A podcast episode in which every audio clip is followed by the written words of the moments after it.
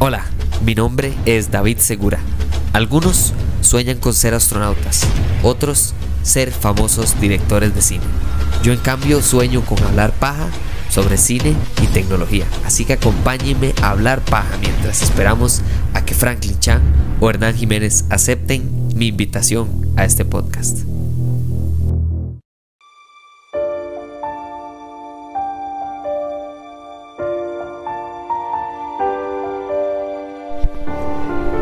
Ay, ¿qué? Ustedes en serio van a creer que yo odio Spider-Man. es que yo no quiero. ah, no quiero dar esa imagen, no quiero, pero no, de, no voy a no ser honesto, la verdad. O sea, y tengo que decir mi opinión. Eh, Para eso, para eso hablamos paja. Para decir la paja de cada quien y que se contraste su opinión con la mía o que estemos de acuerdo y ustedes vean mis puntos y los agreguen a los suyos o yo entienda sus puntos cuando me respondan por medio de redes sociales. Hablemos paja, CR, en todo lado. Em, Amazing Spider-Man. Yo no había vuelto a ver Amazing Spider-Man desde hace un buen tiempo. Y yo estaba tan seguro que mi opinión estaba lista y que ya, que cuando las volví a ver, me sorprendí tanto cuando estaba tomando notas. No puede ser, pero yo me acordaba que la 2 era peor que la 1. La verdad es que prefiero Amazing Spider-Man 2 que Amazing Spider-Man 1. La verdad fue absoluto. El, el viaje a través de estas películas de nuevo me hizo totalmente cambiar la manera en la que yo había pensado que tenía en cuanto a estas dos películas mi opinión. Yo tenía seguro que la 1 la disfruté más que la 2. Y que la 2 fue la razón por la que yo decidí que este Spider-Man no me gustaba más que el de Tobey Maguire. Y viéndolas de nuevo, absolutamente fue al revés. Prefiero mil veces la 2 que la 1. Y creo que tiene que ver mucho porque es que vi tantas inconsistencias volviéndola a visitar que me dolió en el alma. Me dolió en el alma y, y, y no tiene lo que tiene Spider-Man 1 del 2002. No es icónica. Esta película no es icónica. Toda la serie de estas dos películas hacen un crimen que para mí es imperdonable a nivel de Spider-Man. Para mí. Porque la manera en la que yo construí este personaje en mi niñez fue a través de los cómics y la serie animada de Spider-Man de los noventas. Que en muchas entrevistas, si ustedes buscan las palabras de eh, que descanse en paz, el genialísimo Stan Lee, creador de este personaje, siempre dijo que lo que él más amó de crear este personaje fue el hecho de hacerlo una persona cuyo traje le tapara todo su cuerpo y su cara. Porque entonces todos somos Spider-Man. Usted puede ser Spider-Man, yo puedo ser Spider-Man, una mujer, un hombre, un negro, un chino, un blanco, un latino, un árabe, un quien sea puede ser Spider-Man. Usted nada más se pone el traje y como él bien lo dice en Spider-Verse, eventualmente el traje siempre queda. Es genial, es parte como de la inspiración detrás de un personaje que no es el superhéroe tradicional de Yo soy Superman, soy perfecto y soy un grandísimo hombre intachable, que no sé qué, no sé qué. O sea, eh, eh, ¿verdad? O sea, sí está bien tener un superhéroe aspiracional. Pero también pueden haber superhéroes como usted y como yo, que tienen problemas los de lunes a viernes, que les tienen que dedicarse a algún trabajo como repartidor de pizzas y además de eso en las noches o en sus tiempos libres salvar a la gente. Y, o sea, ese día a día, ese, ese, ese mundo eh, eh, cotidiano, callejero, normal que todas las personas conocemos, que es más normal que ir a la escuela y recibir bullying por leer cómics, por ser un nerdo, porque le va bien en mate, porque estudia mucho. Hay tanta cotidianidad en el personaje de Spider-Man que para mí eso es lo que yo más resalto del personaje en cualquier película, cómic, eh, dibujo animado, lo que sea. Y esta película, junto con la segunda, para mí rompe ese pacto sagrado con, el, con la audiencia, con el hecho de que el papá de Peter Parker creó una fórmula para experimentar en distintas razas de animales y en el caso específico de insectos, la araña, con su ADN Eso quiere decir que solo su ADN, porque fue con lo que él experimentó, podría sobrevivir a los experimentos de estas especies. Ah. O sea que nadie más puede ser Spider-Man en este universo porque la araña, si lo pica usted, lo puede convertir en un monstruo como pasó en la primera película en el 2012. Y es que contextualicemos de nuevo, a mí me encanta contextualizar todo, ¿verdad? Pero contextualicemos el 2012, señores, del 2012 sale Avengers. Sale Avengers, un ejemplo perfecto de cómo construir un equipo de superhéroes, tanto mundanos como imposibles, tanto dioses del, de, ¿verdad? Hijos de Odín, como un carajo genio que hace trajes para convertirse en Iron Man, como un mae, un soldado fuera de tiempo, un espía eh, eh, rusa que decide dejar en el pasado todo lo malo que ha hecho para tratar de mejorar las cosas. Eso en una película. Mientras que estas películas en la 1 no pudieron lidiar con Spider-Man y un lagarto. Y en la 2 no pudieron lidiar con todo lo que metieron en esa película casi que sin aprender de Spider-Man 3. Decidieron volver a tratar la misma forma. Vamos a ver si a la gente no le gustó, pero tal vez sí, ¿verdad? Tal vez si la mona se viste de ya, ya no es mona, nada más el sea. O sea, no entiendo de dónde sale esta idea de repetir los errores del pasado, mae. Y entonces, claro, me pongo a ver la película 1 y detesto con toda mi alma los personajes malos que ponen en esta. Número 1. Mark Webb no dirigió esta película. Mark Webb le dijeron haga A, B, C y D y Mark Webb dijo sí señor. ¿Por qué? Porque venía de películas de pequeños presupuestos, venía de empezar a crecer su carrera profesional y agarraron y le bajaron la cara y le destruyeron la carrera profesional con estas dos películas. Andrew Garfield, Andrew Garfield me parece un mal Peter Parker, porque Peter Parker, perdón, pero Peter Parker no le haría bullying a Flash, eh, no rompería el aro, no, o sea, como que hay cosas de Peter Parker, ¿verdad? No es el carajo super calidad que puede nada más las mujeres llegan a él, ¿verdad? Porque son sexy. O sea, y no digo que tiene que ser feo, no, ese no es el punto. Es nada más que tiene que ser un poco menos capaz socialmente. Porque Peter Parker normalmente tiene el problema de que él tiene que ser introvertido para esconder su identidad secreta. Y eso es parte como del Peter Parker que no está aquí. Además de que básicamente aquí cumplen con el pecado otra vez de las películas de los 2000.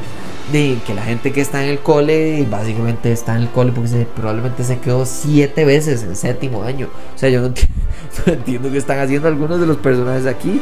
Pero bueno, aún así, prefiero a Andrew Garfield de como Spider-Man. Como hombre araña es mucho mejor para mí no es su mejor Peter Parker. Porque no es ese Peter Parker normal, cotidiano, que les estoy explicando que no es aspiracional. No, no, este Peter Parker, el mae, ah, ande patineta en el cole porque soy rebelde. Y no, no sé, como que Tal vez no es mi Peter Parker, tal vez es su Peter Parker, no sé. Pero sí es mi Spider-Man. Es un Spider-Man que definitivamente es un poquito más gracioso. Eh, eh, eh, él crea sus propios lanzadores de tela de araña. Es un poquito más práctico en ese sentido, ¿verdad? O sea, como que tiene ese lado de Spider-Man un poquito más grabado en sí. Pero, ¿cómo, cómo no disfruté esta primera película? El traje de Spider-Man en esta película yo creo que es hecho por Spalding. Y si no saben cuál marca es Spalding, por favor búsquenlo en internet. Es la marca que hacía las bolas de básquetbol de la NBA. Hasta hace como un año creo que cambiaron. Pero básicamente parece una bola de básquet, O sea, no, no puede ser que el traje de Spider-Man sea tan feo tan feo que el madre lo construye de dos como anteojos de esos que usaban en la Matrix con como un... No, madre, terrible, pero terrible. Y no estoy hablando de la versión beta, ¿verdad? ¿No? Cuando el madre está como viendo a ver cómo inventa su super... No, no, no. La versión del final de la película, la batalla final, o sea, horrible, horrible. Este Spider-Man es como la versión no sé, jalada, parece como un chicle cuando se le pega uno en el zapato, así como que... Y no sé, me, parece malísimo, no me gustó para nada. Después de todo, además de eso, Gwen Stacy. Pensemos en Gwen Stacy en esta primera película, no en la segunda, en la primera. ¿Qué caracterización le dan a Gwen Stacy en esta película? Cero. La MAE lo que es es una MAE inteligente que trabaja en Oscorp, que tiene una gran capacidad para en 8 minutos poder hacer un antídoto y además de eso el único momento de actuación que tiene es cuando se le muere el tata, que vuelve a ver así con la sombrilla y la lluvia y todo el drama y, y le dice y descubre así para que todos no nos quedemos en el sin saber si la MAE adivinó que el MAE verdaderamente la ama. Él te dijo que lo hicieras. Ah, descubrió las intenciones del papá al final de la película, en los últimos como dos minutos de la vara, o sea, no, sé, no hay caracterización para nada. Claro, lo que pasa es que la química de estos dos cabrones es fenomenal porque en ese tiempo estaban saliendo, pero eso no les, no, o sea, eh, buena escritura, hacerle un guion decente a la pobre muchacha, o sea, es una actriz fenomenal. Después de todo, ¿cómo no vas a disfrutar de Emma Stone en esta película? Y si hablamos de desaprovechar sus personajes de desaprovechar actores y actrices. Por favor, búsquense el rol de Rajit Rata, actuada por Irfan Khan. Irfan Khan, para los que no saben, Irfan Khan es un actor indio importantísimo en Asia, importantísimo en India. Este mae es uno de los, es el Jackie Chan, digamos, es uno de los nombres más reconocidos y un actor sin el nombre, aún así es un actor asasasasazo. Este señor, el hecho de que estuviera en esta película, yo dije, claro, aquí es donde. El más está en ¿Quién quiere ser millonario? Además de eso, está en un montón de películas en India. Está en El Código da Vinci, en Inferno. Está La, vida de Pai. O sea, es un actor asasasasazo. Y cuénteme, cuénteme usted qué hizo este mae, además de llegar y decir, mira, es que se está muriendo Norman. Ay, pobrecito Norman, ¿por qué no viene y me dice si es el que se está muriendo? No es importante para el mae. No, algo, o sea, el mae nada más viene y, cuando ya aparece finalmente el, el, mae malo, Dr. Connor, se convierte en un lagarto, el mae está en un carro, en un puente y ya, aparece el bicho se desaparece. Por cierto, en las escenas eliminadas hay una escena donde como que el mal lo atrapa, lo agarra, se lo lleva al laboratorio, el mal encuentra el laboratorio, lo agarra y lo desbarata todo. Primero, eso no está en la película, entonces no podemos usar eso para caracterizar al mal. Y segundo, y si estuviera en la película, ¿qué? ¿Qué caracterización le das a este personaje? O sea, conseguiste un actorazo para nada. O sea, te compraste un Ferrari para dejarlo ahí, que se llene polvo, porque voy a usar la vez para que tenga. Y aún así, el villano. Ah, hablemos del villano. El Doctor Connor, el lagarto. Este mae básicamente tiene, le falta un brazo. Todos lo sabemos. Y como le falta un brazo, él quiere tener un brazo. Pero no está haciendo lo que está haciendo para hacerse un brazo. No, lo está haciendo para salvarle la vida a un señor que no hemos visto y no lo vemos hasta la segunda película, por cierto, durante como dos minutos. Y entonces el mae se inyecta y dice, ah, voy a hacer yo la prueba. Y sale mal. Y entonces como sale mal, el plan es que le salga mal al resto del mundo. Pensemos por medio segundo el plan de este señor. O sea, es que tiene más lógica un alicate, weón. O sea, ¿qué, qué le... ¿Qué? Básicamente la lógica del villano de esta película es misma, la misma lógica de la canción de Bob Esponja de Todos somos cacahuates. De, ¿Cómo? Piénselo bien, piensa en la letra de Yo soy un cacahuate, sí. Tú eres un cacahuate. Esa es la lógica de este mae. Todos queremos ser un lagarto, sí. Todos queremos un lagarto. O sea, vamos a ver, yo estaba más preocupado por saber qué le habrá pasado a los pacos, estos policías que llegaron a la escena del crimen y los convirtió en lagartos, que por el resto del resto de la película. A mí qué me importa. O sea, después de todo, Gwen Stacy puede hacer un antídoto en 8 minutos, no pasa nada. O sea, no sé, no, eh, el villano paupérrimo. Por lo menos en Spider-Man 3, que es una película maleta, los villanos, yo les dije, los villanos son sea, usted entiende el villano, claro, no lo usan bien, pero uno es un papá que es un... De, el mae básicamente tiene mala suerte y trata de, proteger y proveer para su familia. El otro es un mae que toda su vida le hace helado al mejor amigo el hecho de que el papá lo prefiera a él y se da cuenta que ese fue la persona culpable de la muerte del papá. O sea, construimos bien el villano. Ah, pero no lo usamos bien. Aquí, que por cierto, el tío Ben y la escena del tío Ben como que el mae es alérgico a decir la, la frase, primero, nunca la dice, porque no sé, no quiere decirla como para que sea diferente la película. Y el mae que mata al tío Ben, el mae culpable, el mae del tatuaje, el mae que hace que Spider-Man salga y, y- y quiera matar y quiera ser malo y todo. Cuénteme algo, ¿qué pasó con, esa, con ese punto en el argumento de la película? Nada. Dejamos de buscarlo y ya. O sea, o sea, no es que lo perdonamos, no es que nos dimos cuenta que estábamos mal, no es que Peter- no, no. Nada más de en algún momento Peter Parker de seguro soñó con el tío Ben y le dijo, "Madre, mira, olvídate" y ya. Porque no pasó nada más. Es una cosa tan salvaje que yo no entiendo. O sea, vamos a ver, piensen algo. Eh, está el villano y está el superhéroe. Ya les dije todos los problemas la primer pelea entre ellos pelea o pelea no porque porque la primera vez que se topan y el mae como que le da ahí le hace le da un recuerdito en el pecho para que él vaya donde eh, eh, eh, no cuenta estoy hablando de pelea de superhéroe villano pelea es al minuto 94 al minuto Man, es que yo no entiendo si había un escritor y le dieron dos días para hacer este guion. O sea, ¿qué pasó? Es que no tiene sentido. Eh, Los madres son como, uy, madre, tenemos que ver qué pasó con los tatas de Peter Parker. De que el madre vaya donde el villano y le enseñe que se encontró una fórmula y el madre la descubrió y listo. Entonces el madre le va a dar una exposición eh, y nada más va a agarrar y hablar y entonces ya. Eh, uy, es que no queremos que el villano sea ese clásico madre de voy a contarte mi plan malévolo. Entonces, ¿cuál fue la solución? Que Peter Parker se encuentre una computadora encendida, desbloqueada, que nunca se bloquea, con- conectada a poder, con un video abierto que nada más hay que darle espaciador para que la última acción que suceda le dé play y le explique toda la maldad. Esa es la manera de caracterizar a un villano. No, no. Entonces, ¿para qué? ¿Por qué esta película? ¿Cuál es el punto de esta película? Por lo menos la segunda tiene un punto. Y eso es lo que vamos a hablar después de este corte. Pero esta primera no tiene punto. La película número uno, Spider-Man, es una bola de básquet. Número dos, la película es oscurísima. Pues esta vara no había presupuesto para sol. O sea, que es- y al fin de cuentas, la escena más importante de toda la película, cuando Nueva York se une, porque el carajo, él salvó al hijo de uno de los maes que trabajaba en las grúas. Y entonces todas las grúas le ayudan a Spider-Man para que el hombre pueda llegar a donde el lagarto. Day, a mí no me generó nada. Digamos, la música me lleva, pero nada más no me genera nada. No tengo ganas de, de aplaudir, de llorar, de sonreír. De, no, nada más estoy ahí viendo una bola de básquetbol que tira tela de araña. Cruzar Nueva York para llegar a donde un lagarto que quiere que todos seamos cacahuates. sí. No sé. Creo que verdaderamente la única razón por la que hay una segunda película es porque esta película hizo plata. Porque no entiendo la razón detrás de esta película.